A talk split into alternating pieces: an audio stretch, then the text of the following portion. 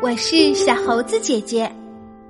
今天我们要讲的故事叫做《睡吧，像老虎一样》，作者是美国的玛丽·洛格，绘画是美国的帕梅拉·扎加伦斯基，翻译杨玲玲、彭一。从前有个小女孩儿，哪怕太阳已经不见了，他也不想睡觉。他告诉妈妈：“我不累。”他告诉爸爸：“我我还不困。”爸爸妈妈点了点头，说：“他可以不睡觉，但是要换上睡衣。”他找出自己最喜欢的睡衣，睡衣和夜晚的天空很般配。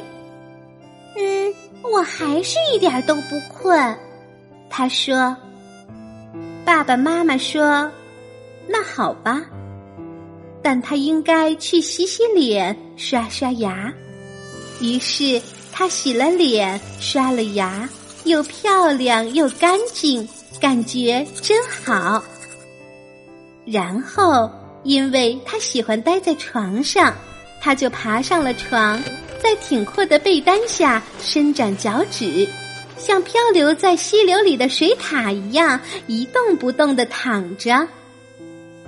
世界上的每一样东西都要睡觉吗？他问。是的，是的。爸爸妈妈说，我们的狗在沙发上缩成一团，已经睡着了。不过，它不应该睡在那里。猫也在火炉前面睡得香极了，嗯，那是家里最暖和的地方。那蝙蝠呢？他说：“他们不睡觉。”爸爸妈妈点点头。蝙蝠晚上不睡觉，不过在白天，他们会收起翅膀，把脑袋塞进翅膀里，倒挂在仓房最安全的地方睡觉。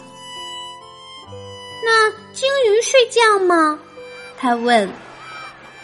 是的，呃，他们在海里围成一个大圆圈儿，一边慢慢的游，一边睡觉。那小蜗牛呢？他问。小蜗牛在自己的壳里卷得像一个肉桂面包卷那样睡觉。那熊也睡觉吗？他问。熊是睡觉大王，他们在雪下面做一个舒舒服服的窝，然后睡上一个冬天。一个冬天啊，那太长了。他说：“大多数的动物只在晚上睡觉。”妈妈一边帮他掖被子，一边说：“我知道一种很能睡觉的动物。”小女孩说：“什么动物啊？”爸爸问。“嗯，就是丛林里的老虎。它不猎食的时候，就会找一个阴凉的地方，闭上眼睛就睡觉。嗯，它这样来保持体力。”妈妈点了点头，睡觉确实能保持体力。然后。他们亲亲他，关上了灯，站到了门口。嗯，我还是不困。他说：“我们知道。”爸爸妈妈说：“你可以一个晚上都不睡觉。”他们把门留了一道缝。